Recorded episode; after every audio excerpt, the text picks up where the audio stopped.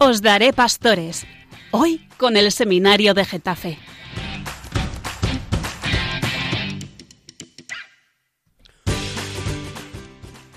Muy buenas noches, queridos radioyentes. Volvemos a estar con vosotros el seminario de Getafe para estar compartiendo nuestra fe.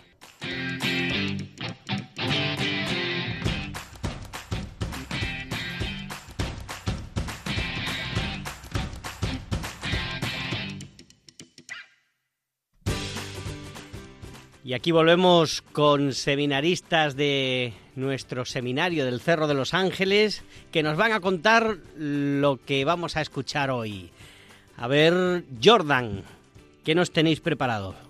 Pues en primer lugar, los flashes bíblicos. Qué buena sección, ¿eh? Es muy Es- aplaudida por Muy el público. ¿Y de, de qué va a ir? Pues vamos a hablar del Evangelio con la parábola de la oveja perdida y la vamos a adaptar a los tiempos de hoy. ¡Qué fuerte! ¿Y con qué vamos a seguir luego? ¿Cuál es la siguiente sección, Daniel? Muy buenas noches. don Buenas noches, qué alegría verte. Hombre, la segunda sección, la tuneladora, hemos traído a nuestro compañero seminarista Gonzalo, que nos contará su servicio a los ancianos en Roma y nos contará toda su experiencia. Va a hacer un servicio a los ancianos en Roma, ni más ni menos. Es que tenemos un seminario internacional, hasta la caridad es internacional. Muchas gracias, Daniel, por esta aportación y por esta entrevista que has conseguido hoy desde Roma. Seguimos. Y la siguiente sección nos la va a explicar Álvaro. Álvaro, ¿qué es lo que nos has preparado tú? Bueno, pues en la siguiente sección nos adentraremos en el bosque de los libros para conocer un poco más sobre sabiduría de un pobre. Bueno, y hay más secciones. Eh, Jordan, cuéntanos alguna más. El infiltrado. Vamos a recordar por qué se titulaban así las secciones, porque la gente, esta del infiltrado, ¿por qué era? Porque vamos a mostrar, eh, pues eh, vamos a decir anécdotas que hemos vivido dentro del seminario y las vamos a exponer aquí. Oh, ¡Qué fuerte! Y mm, hay una sección más, ¿no, Daniel? Para acabar, una de las favoritas, tarifa plana. Uy, ¿por qué se llama así? Hombre, hombre, está Dios llama cuando quiere, como quiere, tarifa plana. Ah, Dios no deja de llamar. Sí, señor. Muy bueno, pues nos adentramos ya en el programa a bucear. Le damos.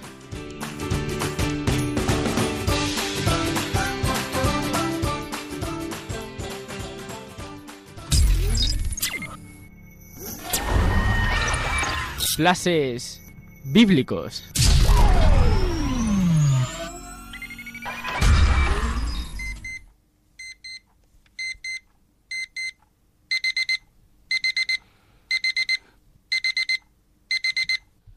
...8 de mayo, el día de la comunión de Jorge.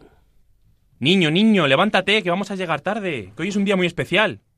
Pero papá, ¿qué, qué, qué- qué hay hoy? Todos los días madrugando, todos los... ¿Qué hay? Pero niño, que hoy, que hoy vas a recibir la primera comunión. Venga, a la ducha. Pero, pero que ducha ni que nada, pero que, que, que no, que no, ahora cinco minutos más y en dos estoy listo, vamos. Venga, que hoy vas a hacer la comunión. Llevamos como dos años preparando esto. Pero papá, esto, ¿por qué tengo que hacerlo? Porque es una fiesta muy bonita y además, además, vas a recibir muchos regalos. Uf, bueno, bueno, bueno. Entonces la cosita cambia, vamos, vamos, vamos para ello. Jorge se levanta, se ducha, se viste elegantemente y ya empieza a pensar en los regalos. Después de la Eucaristía, lo celebra con toda su familia. Bueno, veo que te lo estás pasando bien, ¿eh? No ve, no ve, papá, aquí. Me ha regalado un móvil, un portátil, la bici y encima viajecito a Disneyland. Vamos, esto de la comunión es un chollo. Esto, esto, esto de la comunión, papá, eh, ¿se, se podría hacer todas las semanas o algo? Venga, eh, eh, no digas tonterías, pero ves cómo no era tan malo. Pues tenía razón, papá, ¿eh? Y todo, pero bueno. La comunión se queda en esa enseñanza. El padre le ha subrayado una y otra vez que lo mejor de la comunión ha sido que ha recibido los regalos. Cuando Jorge vuelve a la parroquia, el párroco le intenta convencer de que se una a sus compañeros a las actividades que han hecho los de poscomunión. Bueno, niño, eh, tendrás que venirte con nosotros, ¿no? Que va a haber un campamento y va a estar muy chulo y muy guapo. Habrá fútbol y haremos deporte, pero sobre todo, pues como nos seremos un poco más sobre Cristo, ¿no? Que es lo importante de, de este campamento. Eh, sí, sí, claro, Pater, eh, me lo pienso ya así eso, ¿eh? Muy bien, pues te lo piensas, pero tú di que sí, ya verás cómo te gusta. Dijo que sí a su párroco, pero en realidad no tenía ninguna intención de ir. En el campamento no iba a haber tantos regalos como el día de su comunión. Años después, un amigo le saca de fiesta. ¿Qué pasa, niño? ¿Cuánto tiempo? Hombre, pues sí, de la comunión que no nos veíamos, ¿no? Pero, macho, ¿qué es de ti? Pues ahí estamos. Esta noche nos vamos de fiesta. ¿Pero qué me estás insinuando? Sí, sí, sí, que me han llegado, me han llegado a los oídos de que, de que, de que te vas de campamento cristiano. ¿Eh? Vente, anda, vente, Pues que te voy a enseñar yo lo bueno. ¡Fiesta, fiesta! Que te voy a enseñar yo lo bueno. Al final su amigo le convence, pero no solo para ese día de fiesta, sino que van de fiesta en fiesta. Él se va alejando de sus buenos amigos, se va alejando también de Cristo. Su vida entra en un sinsentido. Todo aquello donde busca la felicidad le produce cada vez más vacío. Un día se encuentra con el mismo párroco que rechazó en su infancia, aquel que le invitó al campamento. Este párroco le dice, Hombre, Jorgito, ¿qué tal, hijo? ¿Cómo te ha ido este tiempo que no te he visto? ¿Qué, qué te has hecho? ¿Qué tal las Hombre, clases? Pater, ¿cómo estamos? Pues ¿Cómo mira, estamos? Muy bien, aquí con la parroquia de actividades en actividades y la verdad que muy bien, pero... Y esa actividad, pero eso, eso, usted, usted me dijo algo de eso, ¿no? Hace unos años, pero vamos, que, que, que yo iba a lo mío y voy a lo mío, ¿no? Hombre, pero puedes venirte, ¿eh? que siempre tenemos actividades muy chulas en, en la parroquia. Pero que, yo ya tengo una edad aquí un poco, que con 18 años a esas cosas con niños yo no me voy, ¿eh? Hombre, mira, hay actividades para, para todas las personas, desde los más pequeños hasta los jóvenes y todo. Y tenemos una convivencia ahora, justo, ahora que viene el veranito y tal, que podría venirte muy bien. O sea que siempre estás invitado a cualquier cosa, hasta las actividades que tenemos por la tarde, que es así un poco de plática y tal.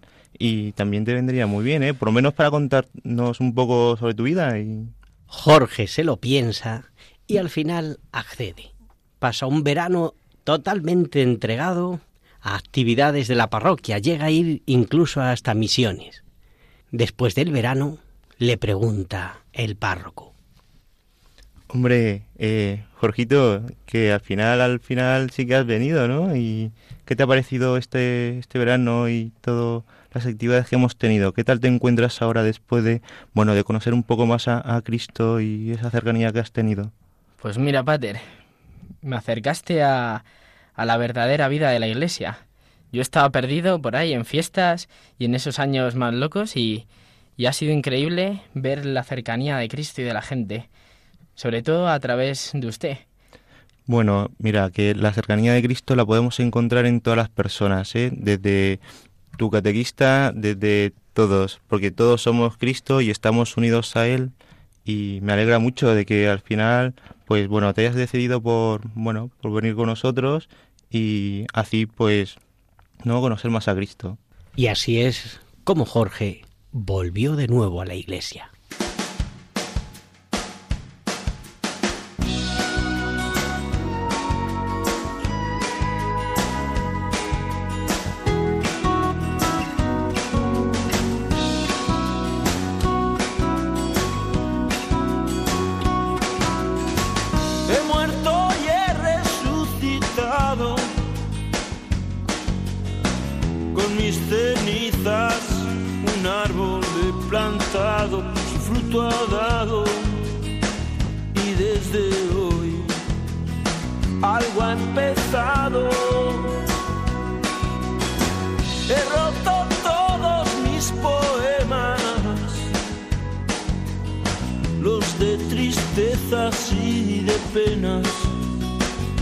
lo he pensado y hoy sin dudar vuelvo a tu lado. Ayúdame y te habré ayudado, que hoy he soñado en otra vida, en otro mundo. Pero a pues este clasicazo de los 80 que, que es de los secretos y, y habla de, de esto mismo que, que hemos estado viendo de la oveja perdida y de, y de alguien que vuelve, ¿no? Que, que vuelve a las manos de, de un padre y que estaba muerto, pero que, que reviviendo a, esta vida con alguien más importante, eh, solo tiene el deseo de estar con él, mantenerse con él y, Como es un flash bíblico, eh, Dani, ¿por qué habéis escogido la oveja perdida? ¿Qué es lo que queréis subrayar de, de este flash bíblico de la oveja perdida? pues coincide con el Evangelio de, de hoy jueves y, y queríamos ver pues que, que en el mundo actual que tantas ovejas perdidas pues ahí somos y hemos estado, pero que, que siempre hay un buen pastor que viene a buscarnos, que sale a nuestro encuentro y que siempre persiste aunque fracase. Y mira, ya voy a aprovechar para preguntarte, Daniel, ¿tú también has sido oveja perdida? ¿O Pues lo no. eres? ¿Mm? Pues sí, la verdad es que siempre hemos sido, ¿no? Y voy a intentarte engañar, pero, pero es imposible. Claro, porque siempre soy, soy tu siempre estamos por ahí, ¿no? Y ¿Cómo siempre... engañar? Jo. Siempre nos busca el buen pastor, ¿no? Y, y por mucho que nos queramos engañar, siempre hemos estado perdidos.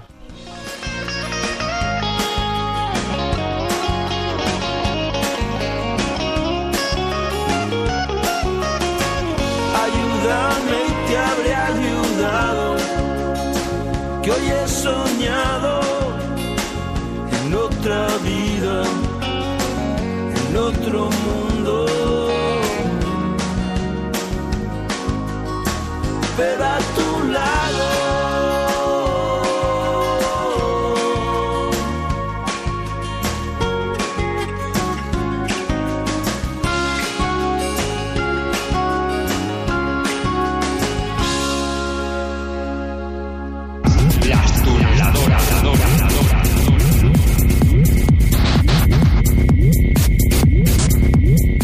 Segunda sección. Como habéis escuchado, la tuneladora. ¿De dónde viene este nombre, Dani? Que mm, hay gente que no, a lo mejor todavía no lo sabe. Pues haciendo túneles, ahondando y profundizando en la no solo en la vida del seminario, sino en las eh, experiencias y en la historia de los seminaristas. En la vida interior, ¿no? De los seminaristas. Esa Ese es, el la interioridad. túnel. Pues qué bien que nos hayáis preparado la tuneladora. ¿A dónde va el túnel de hoy? Al final de ese túnel nos espera Gonzalo García, nuestro hermano seminarista de primero. Bueno, y le has hecho una entrevista y dinos los titulares más o menos de la entrevista. Los titulares que, que las hermanitas donde ha estado tienen un corazón y una confianza en la divina providencia y que solo espera ser como ellas. ¿Y qué hermanitas ha estado? ¿Dónde? ¿Qué- ¿Qué es un asilo? ¿Qué es un parque de atracciones? ¿Qué es? ¿Dónde Estuvo en una residencia en Roma este verano y nos va a contar un poco pues de qué manera eh, el Señor le llevó a esos lares. Fenomenal. ¿Preparados para escucharle? Sí, ¿no? Vamos. Pues venga. Bueno, pues para esta sección entonces hemos traído a Gonzalo.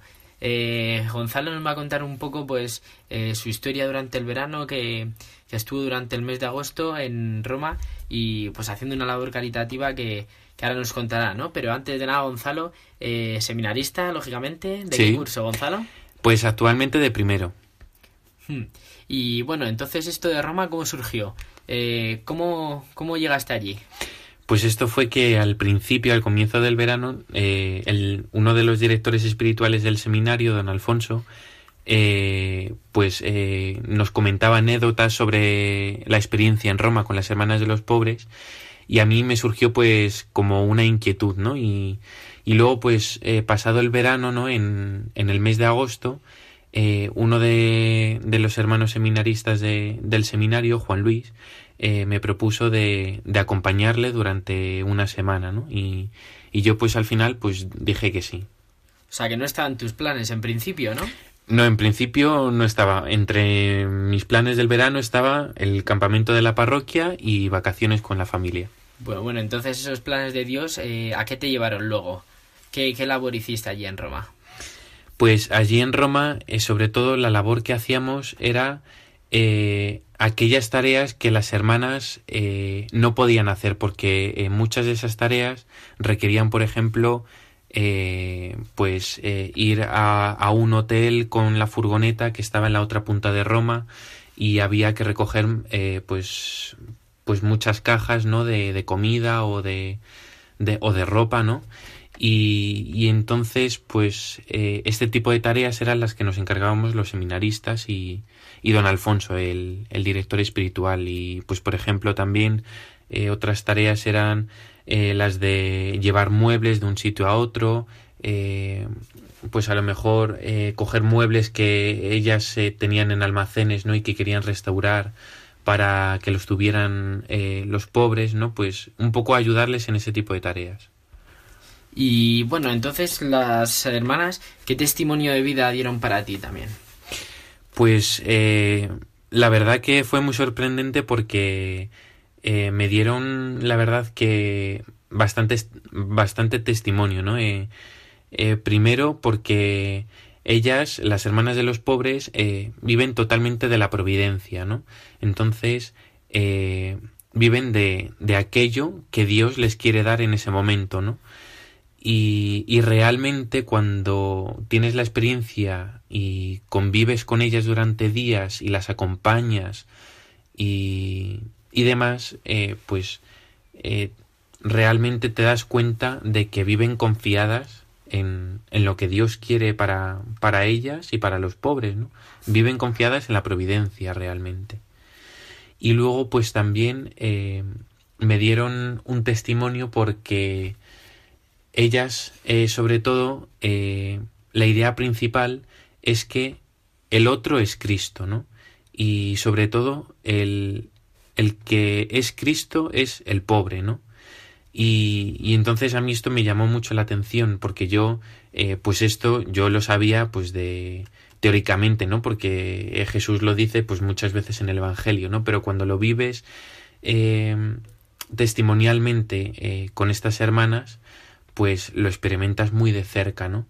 Y, y ellas realmente son un testimonio vivo de que el otro es Cristo y, y quieren darle lo mejor, ¿no? Y de hecho hay un dato curioso, ¿no? Una, como una anécdota curiosa, y es que la casa en la que viven eh, los pobres eh, realmente parece un palacio, ¿no? O sea, los suelos son de mármol, eh, con grandes columnas, la, la iglesia es preciosa, ¿no?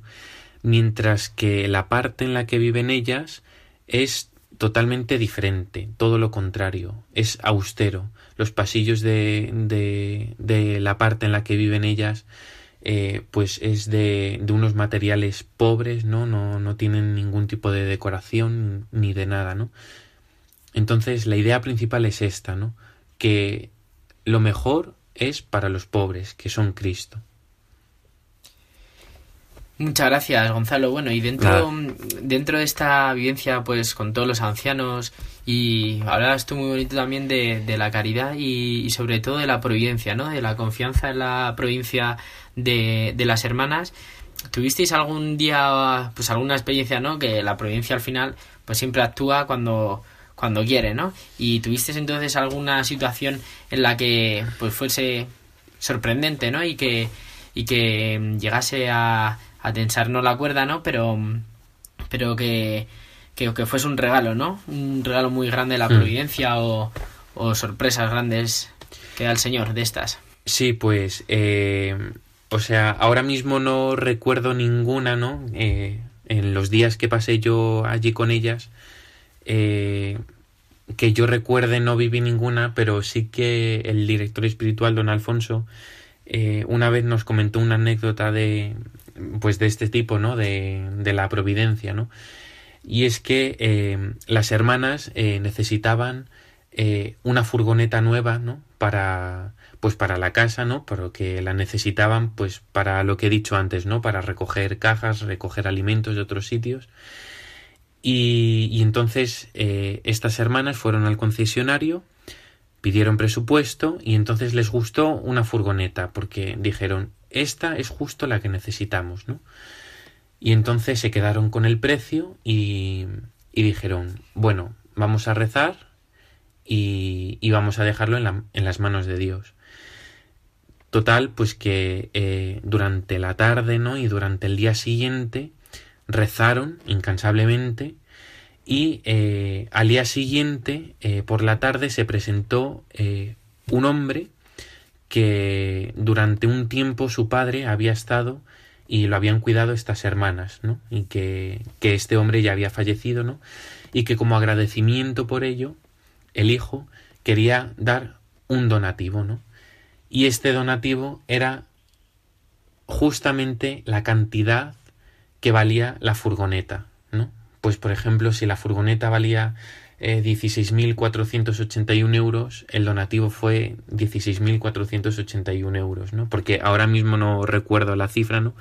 Pero, pero fue muy curioso porque eh, la oración de estas hermanas eh, ves claramente que tuvieron fruto, ¿no? Y, y esto pues también te anima a, ti a tener confianza en la oración y a tener confianza en Dios, ¿no? Que, que si Dios lo quiere, ¿no?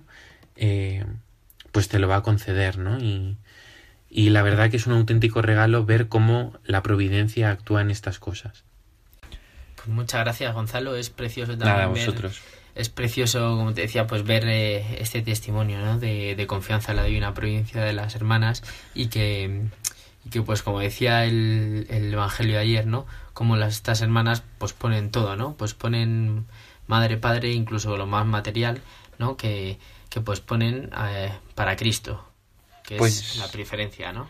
Pues sí, la verdad que sí. O sea, yo una de las cosas que le pido al Señor todos los días es confianza, ¿no? Porque yo creo que es, pues eso, muy importante, ¿no? Y, y estas hermanas me lo han demostrado, ¿no? Los días que pasé con ella, que, que es muy importante la confianza en Dios, ¿no? Confiar en Él, ¿no? Que Él siempre es fiel, ¿no?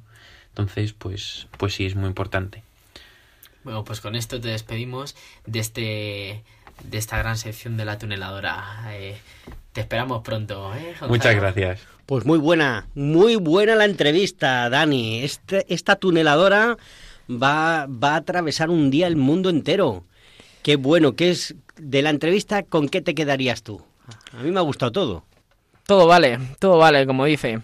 Pero, pero es cierto que, que Gonzalo siempre ha remarcado eh, durante toda la entrevista esa confianza en la providencia y, y esa pobreza, sobre todo, que, que, bueno, una cosa que no ha comentado, seguramente por humildad, ¿no? Pero que, que siempre decía que, que las hermanas lo primero que hacen es dar de comer a los ancianos. Y luego, si sobra comida, Comen, comen ellas. Todos estos testimonios de tanta gente entregada nos ayudan también a nosotros a entregarnos cada día. Muchísimas gracias, Daniel, en esta sección de la tuneladora y esta entrevista tan buena que, que has conseguido de Gonzalo. Bueno, pues mm, vamos a seguir con nuestro programa. Recordaros que estáis escuchando Os Daré Pastores y estáis con el seminario de Getafe. El bosque de libros.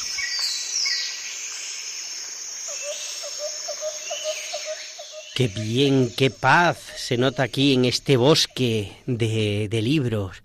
Y ahora que nos vamos adentrando en él entre estos pajarillos tan cultos que se leen desde el índice hasta la última página, hoy tenemos un invitado muy especial, que es un formador del seminario de Getafe, que es un enamorado de este bosque. Siempre que puede, se escapa al bosque de libros y muchas veces en el seminario nos recomienda este, el otro, ah, pues mm, les dice a los seminaristas o a los formadores o incluso a nuestro obispo, léase este, le recomiendo este, présteme este, devuélvame el otro, ¿eh? pues y ese es don Fernando Burgaz. Muy buenas noches, don Fernando. Muy buenas noches, don Jesús. Encantado de estar aquí con vosotros.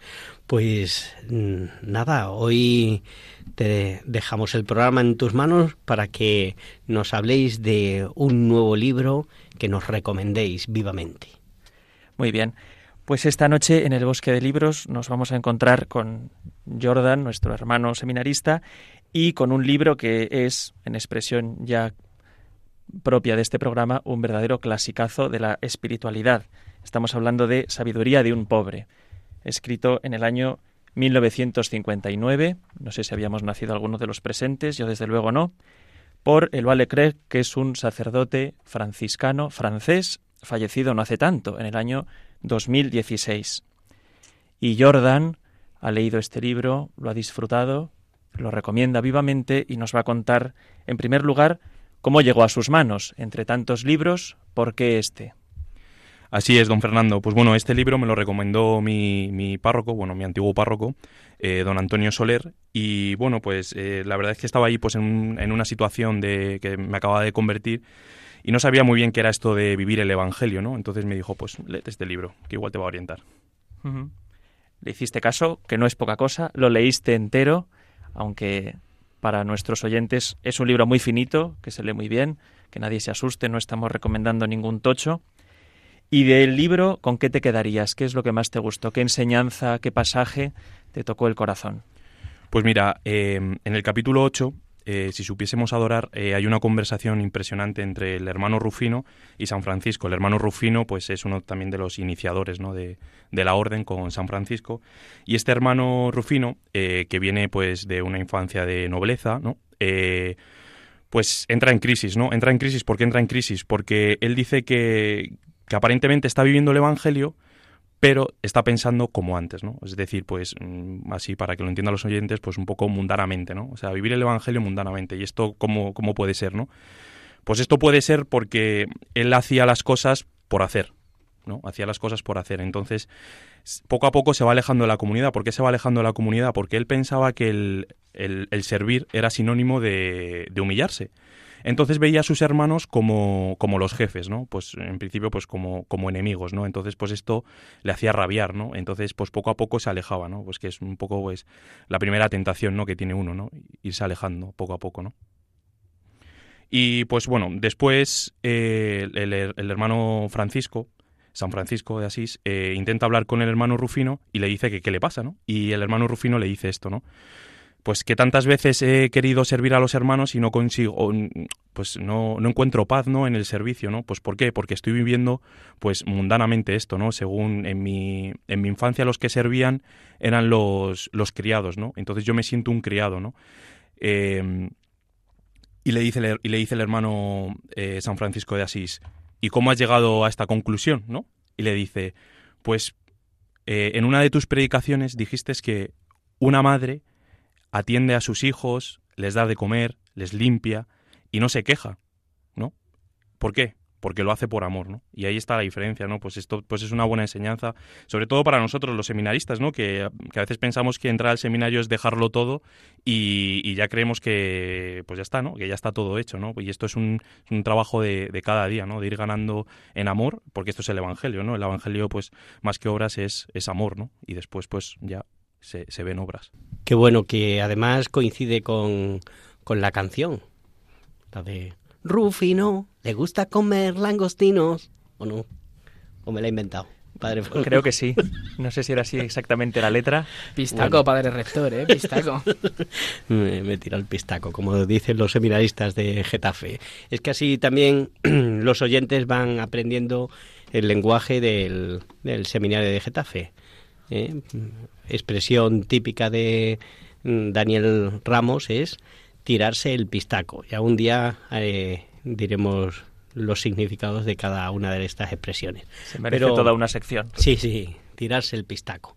Bueno, eh, don Fernando, pues eh, si tiene también alguna pregunta o algún detalle que quisieran subrayar de, de, esta, de este libro, de esta recomendación del bosque, que hemos cogido hoy.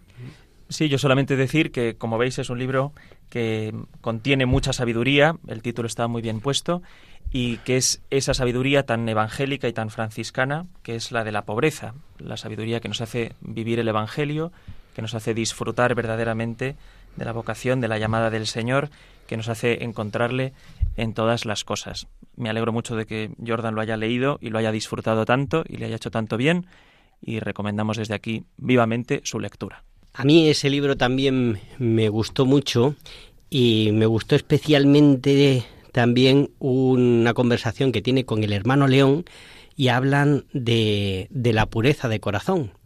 Y le pregunta eh, Francisco al hermano León que por qué está tan triste y dice que porque ve que su corazón no es puro. Y pregunta Francisco, ¿y qué es la pureza de corazón para ti? Y dice, pues eh, no tener ninguna falta que reprocharse. Y le dice San Francisco, ay, pues por eso estás triste. Porque siempre hay algo que reprocharse. Y le invita al hermano León a que leve el corazón. Y dice, alégrate de Dios, vuelve tu mirada hacia Dios, admírale, alégrate de lo que Él es, todo santidad. Dale gracias por Él mismo. Eso, hermanito, es tener puro el corazón pues ojalá también San Francisco de Asís nos ayude a cada uno de nosotros a tener el puro, puro el corazón, a alegrarnos con la vida de Dios. Muchas gracias, Jordan, muchas gracias, Padre Fernando, por habernos Gracias guiado en este bosque de libros. You may call it in this evening, but you've only lost the night. Preset all your pretty feelings. May they comfort you tonight. And I'm climbing over something. And I'm running through these walls. I don't even know if I believe. I don't even know if I believe.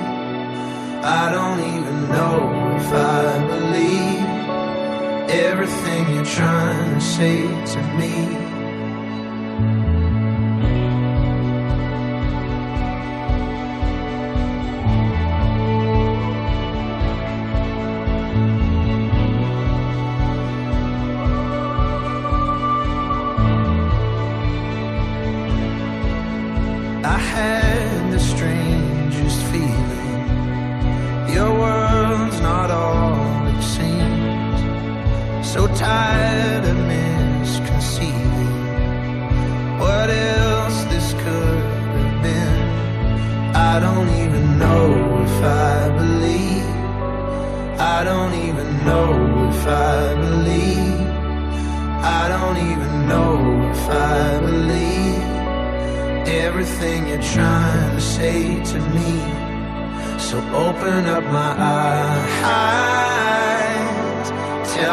I'm alive.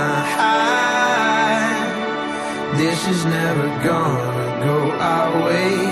If I'm gonna have to guess what's on your mind.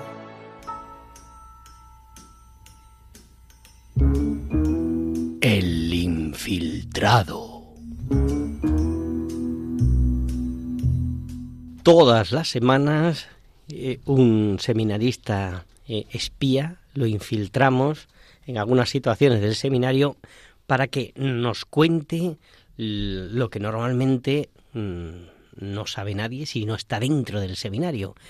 Y eh, esta semana hemos infiltrado a Valdemar. Valdemar, cuéntanos, ¿a, a dónde has llegado? Así es, don Jesús. Pues esta, este mes de octubre hemos tenido un par de actividades y hemos también entrevistado a Rafael Marina, que es un seminarista de quinto, y a José Luis Martín, que de tercero, que también nos contarán un poco sobre estas actividades que hemos tenido. Pues la visita a Navalcarnero, que ha sido espectacular, porque hemos aprendido mucho de los sacerdotes. Bueno, nos lo o sea contará. que fue al, al pueblo de Navalcarnero, pero como has dicho, sacerdotes, ¿eran solo los del pueblo eran de todo el arciprestazgo? Sí, sí, así, así es. Qué bien. Sí, y también eh, José Luis que nos comentará un poco sobre la vigilia que hemos tenido el fin de semana y Una bueno, vigilia con, con quién bueno, fue? estuvimos con los con varias parroquias que eran parroquias de Del arciprestazgo de Valdemoro. Sí, ¿no? e- eso es. Entonces Bueno, bueno. nos contará un poco y nada, pues si quiere ponemos las Las bueno, entrevistas. las entrevistas. Sí, sí, a ver qué, qué información has conseguido. Adelante, Valdemar, sorpréndenos. Estamos con Rafa y nos contará lo que ha pasado en el Cerro de los Ángeles este fin de semana. Cuéntanos, Rafa. Buenas noches, Val. Pues este fin de semana, el jueves concretamente, justo antes del puente, pues tuvimos una vigilia preciosa en la víspera de todos los santos, pues con pues adorando al Señor, con, con todos los santos presentes, especialmente los de nuestra diócesis y algunos santos más, y pues con los jóvenes también, los jóvenes de Valdemoro, Cienpozuelos, Pinto, que vinieron a, a pasar ese rato de oración por la noche con nosotros. Bueno, eh, eso está muy bien, ¿no? Que vemos que hay gente, y sobre todo jóvenes, que buscan al Señor, ¿no? Y se quieren empapar de, de ese amor de Cristo.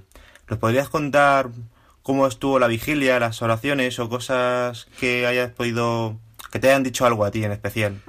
Pues, pues la verdad es que para mí hubo un momento en que, en que leímos un pequeño texto de, del Papa Francisco, de su exhortación sobre la santidad, y me ayudó bastante luego el rato de silencio que tuvimos, pues a meditar cómo, cómo el Señor pues, nos quiere santos, cómo el Señor me pide, me pide ser santo, pero que no estoy solo, sino que le tengo a Él ahí a muerte para siempre animándome y que tengo a todos los santos pues detrás apoyando, intercediendo y a, y a tanta gente, a tantos jóvenes que, que están conmigo, con nosotros, ayudándonos. Rafa, también nos has dicho entonces sobre el texto de la exhortación del Papa. ¿Puedes contarnos algo más sobre la preparación, cómo lo han organizado? Pues la verdad es que fue algo que, que por cierto me ayudó también bastante y es que todo el seminario pues nos volcamos para preparar esta oración, ¿no? Sabiendo que iban a vivir muchos jóvenes con deseo de estar con el Señor, de rezar y además una noche tan importante como la víspera de todos los santos, ¿no? Y pues algunos seminaristas que tienen el don de la música y pues formaron una especie de, de grupillo con varios instrumentos que nos hicieron entrar en la oración pues con mucha fuerza, ¿no? Luego también otros que tienen más gusto por la belleza y tal, pues decoraron todo muy bonito, pusieron reliquias de, de todos los santos que he dicho, ¿no? Y, y además todo con, con telas, flores y tal. Y luego, pues algunos seminaristas más nos encargamos de preparar los textos, unas estampitas de santos jóvenes que les repartimos a la salida a los chicos. Y la verdad, pues me quedo con la unidad del seminario que, que nos volcamos a la hora de, de acercar a los jóvenes al Señor en este, en este momento. Muchas gracias, Rafa, por compartir con nosotros tu experiencia en el seminario. Dentro de las actividades del seminario también contamos con la visita a Navalcarnero, que nos lo contará José Lu. Adelante, José Lu. Buenas noches, pues sí, Val, eh, tienes razón. El otro día, el 2 de noviembre, Día de los Difuntos, en el seminario fuimos a, a, a visitar al arciprestado de Navalcarnero en un día yo que tan especial, pues, pues para los sacerdotes y para nosotros, porque pues porque creo que es eh, como muy llamativo el ver cómo los sacerdotes estamos eh, en la vida de las personas y sobre todo de nuestros fieles y la cercanía a nuestro pueblo pues para llevarlos al cielo no que si el día de todos los santos es importante pues porque recordamos y, veneramos de una manera especial pues los méritos de esas personas que han vivido acorde a la voluntad de Dios pues el Día de los Difuntos es como, o por lo menos para el seminario, para nosotros yo creo, es como una manera de, de, pues de darnos cuenta de que nuestra vida está para la santificación de las almas, es decir, para que lleguen al cielo. Y, y eso pues lo palpamos yo creo de una manera muy especial cuando estuvimos visitando a los sacerdotes de, de este arciprestado, ¿no? Eh, recuerdo como con mucha alegría y como con mucha profundidad la misa que compartimos eh, con el pueblo de Navalcarnero en la parroquia, eh, pues ver esto, ¿no? Como los sacerdotes eh, presidían la Eucaristía y como los sacerdotes intercedían por las almas y por las personas que o bien estaban ya eh, en, descansando en el Señor o bien estaban en misa, ¿no? Pero intercediendo por ellos para que el Señor los llevara a, al cielo y dentro de esa intercesión apareció de una manera muy importante pues la oblación de su propia vida, es decir, unido al sacrificio redentor de Cristo por la salvación de las almas está la vida propia del sacerdote. Así que me parece como, como muy llamativo eso y me, me llegó bastante al corazón. De acuerdo, José Luis, ¿qué nos puede decir sobre la acogida de parte de los sacerdotes?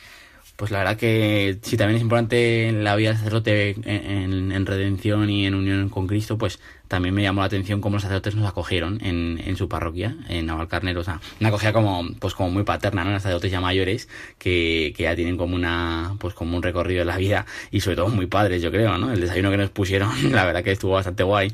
Eh, nos regalaron hasta una taza de, que venía con no sé qué, bastante guapa la taza. Y, y bueno, pues a mí me parece como muy bonita, ¿no? El, el que vayas a un sitio y tengan como las cosas preparadas para ti, limpias, decentes, te pongan café, no sé qué, como todos los detalles muy cuidados, pues me parece que es como una manera de, de expresarte el cariño de una manera como muy normal, pero de una manera pues también profunda a la vez, yo creo. Entonces, bastante bonita acogida. También le doy las gracias a los sacerdotes porque creo que, porque creo que está muy bien, ¿no? Como nos acogieron.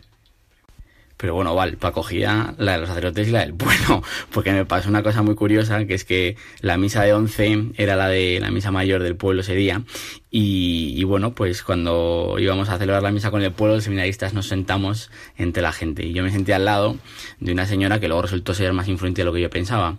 Y, es que bueno, me senté al lado de una señora que me empezó, pues empezaba con ella y yo me presenté, le dije la edad que tenía y todo eso.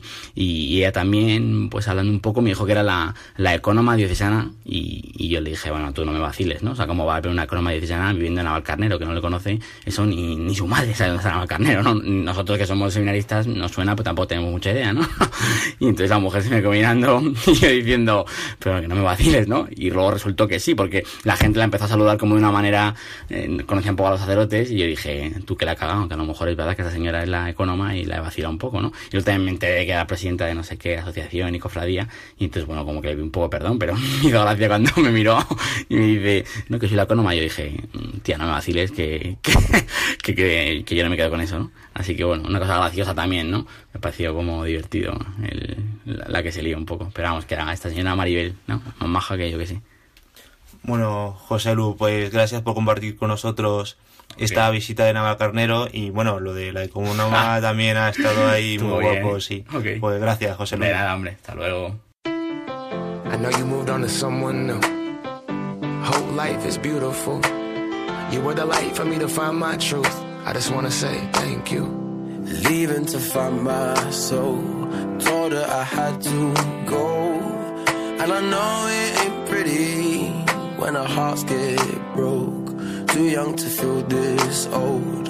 Watching us both turn cold. Oh, I know it ain't pretty when two hearts get broke. Yeah, I know it ain't pretty when two hearts get broke. Hope someday we'll sit down together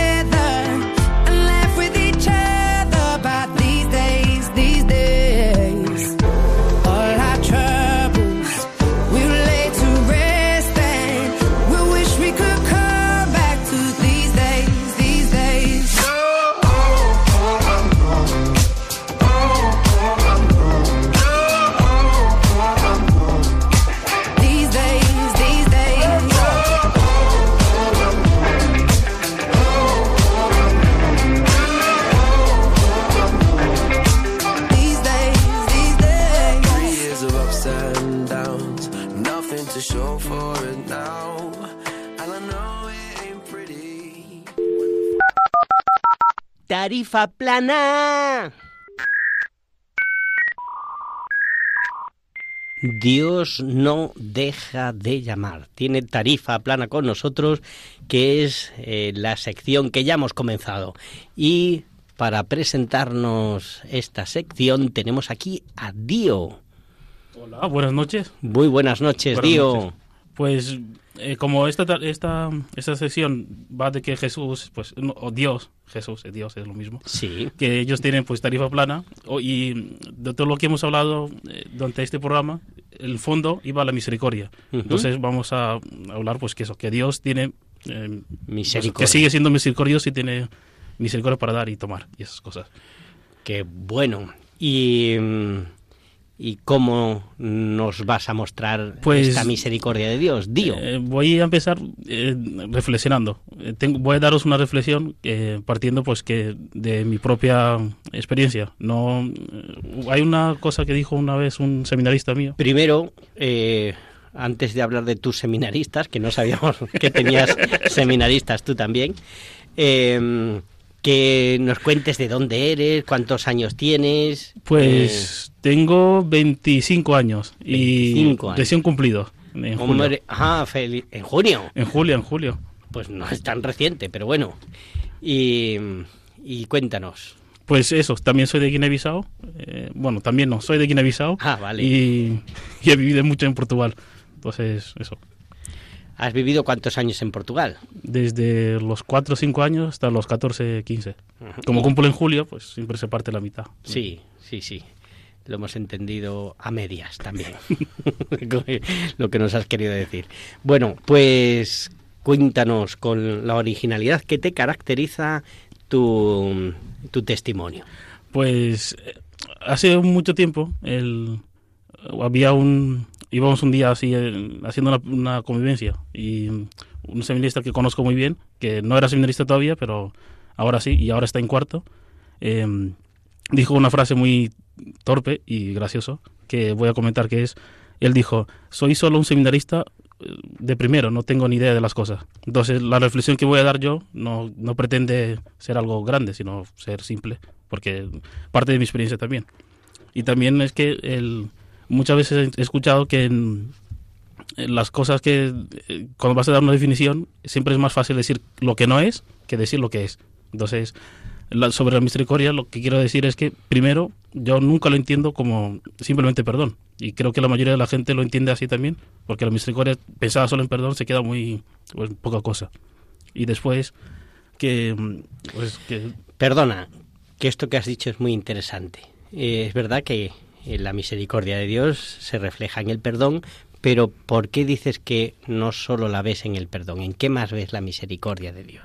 porque el- el- nuestro obispo don Ginés nos bueno hoy en la homilía y muchas veces más nos explica mucho que la Ah, misericordia ¿le vas a copiar? no no es una Ah. experiencia que he vivido yo a Ah. partir de su Pues tú di, claro, pues tú di, le voy a citar. le voy a citar Eso es. y él dice mucho que la misericordia es compadecerse y eso también sale mucho en, la- en las parábolas de la misericordia siempre la palabra ese de compadecerse compadecerse que es, en, en definitiva significa padecer con y eso es lo que hace Jesús con nosotros padece con nosotros entonces ahí está su misericordia ¿Y tú eso lo has experimentado en tu vida? sí especialmente Es eh, un sí, un poco sí, o no sí. sé, o es no me un acuerdo. sí hecho africano entonces sí Ah, ah, es un sí de África. pero es Vale. un sí normal Vale, vale. Así. Y sobre todo en la... Lo he dicho antes, que la misericordia no es simplemente perdón, pero se caracteriza siempre... eh, yo al menos lo, vivo- lo vivo así cuando voy a... Me acerco a, la confesión, a confesarme. A, los- a confesarme con... Mm. ¿sabes? Eso. Con un sacerdote, sí, eso sí. Pero no, es no- la misericordia no es, solo, no es solo eso, pero yo lo veo eh, de una forma- una forma concreta ahí cuando voy a, me acerco al confesionario. Bueno. ¿Y lo vives también en más momentos de tu vida? Sí, cuando, por ejemplo, nos toca servir y hacer tareas. Ahora, como somos seminaristas, nos tenemos tareas divididas, divididas. Porque antes, cuando estábamos en casa, pues nuestra mami y estas cosas. Nos- ¿Eh? ¿En casa no hacías tareas? Sí, pero eh, estaba la mami, entonces. Ah, es un sí africano este también. No, no, este es un sí europeo. Es- ha sido más característico. Ah, vale, vale. Bueno, muy bien. Eh, ¿algún, ¿Alguna frase que resuma entonces tu reflexión? Pues que Dios sigue siendo misericordioso. Y siempre lo será, y siempre lo ha sido, siempre lo es, y siempre lo será. Espera, sí, eso. Creo que te hemos entendido. Bueno, pues muchas gracias, Dio, por esta reflexión que has compartido. No es, no es fácil ¿eh? compartir pues la interioridad de, de uno y, y las reflexiones, y más siendo reflexiones teológicas también. Ah, y se me queda una parte. Ah. Esta semana en propedéutico, es que como no tenemos, tenemos mucho tiempo para aprender y estudiar, tenemos una clase muy importante que es eh, profundizar en la palabra de Dios. Y Ujú. esta semana hemos visto el capítulo 22 de del Génesis, que es los sacrificios de, de Isaac o la, eh, la prueba de Abraham, o bueno, depende de las versiones de la Biblia. Y en ella hay una parte que dice que Abraham, los dos caminaban juntos. Y eso es, no sé, ahí es una forma muy visible de ver la misericordia. Los dos van juntos. Jesús va siempre con nosotros. Muy bueno, Dio. Sabíamos que te teníamos que traer por algo y ha sido por esta frase. Misericordia es caminar juntos, que Dios camina junto a nosotros. Muy bueno, nos quedamos con esta frase. Si te parece, nos podemos quedar con ella, Dio. Sí.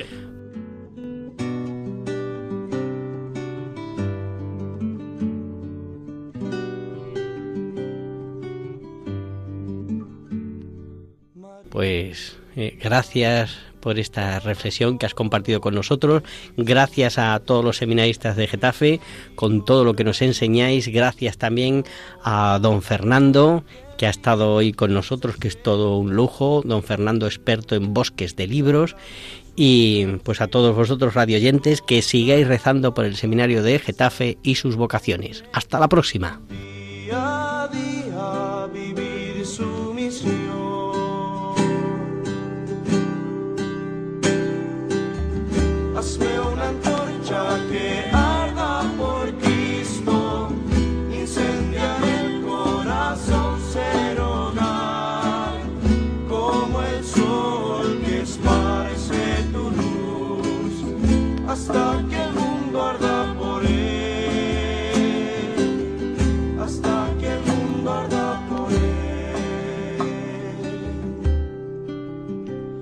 María, quiero soñar, nuevos caminos comenzar, quiero ser santo y si debo morir, mi vida quiero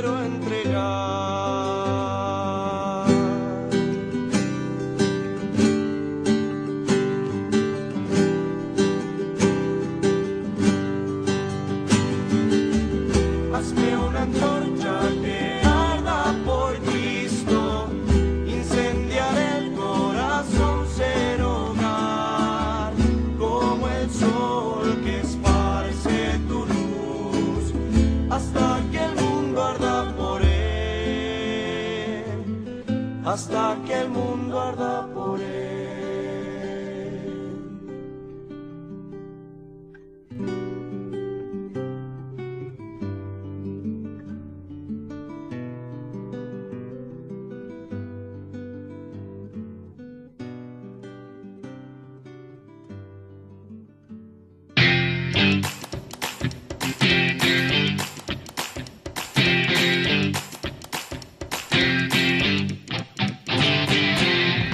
Os daré pastores.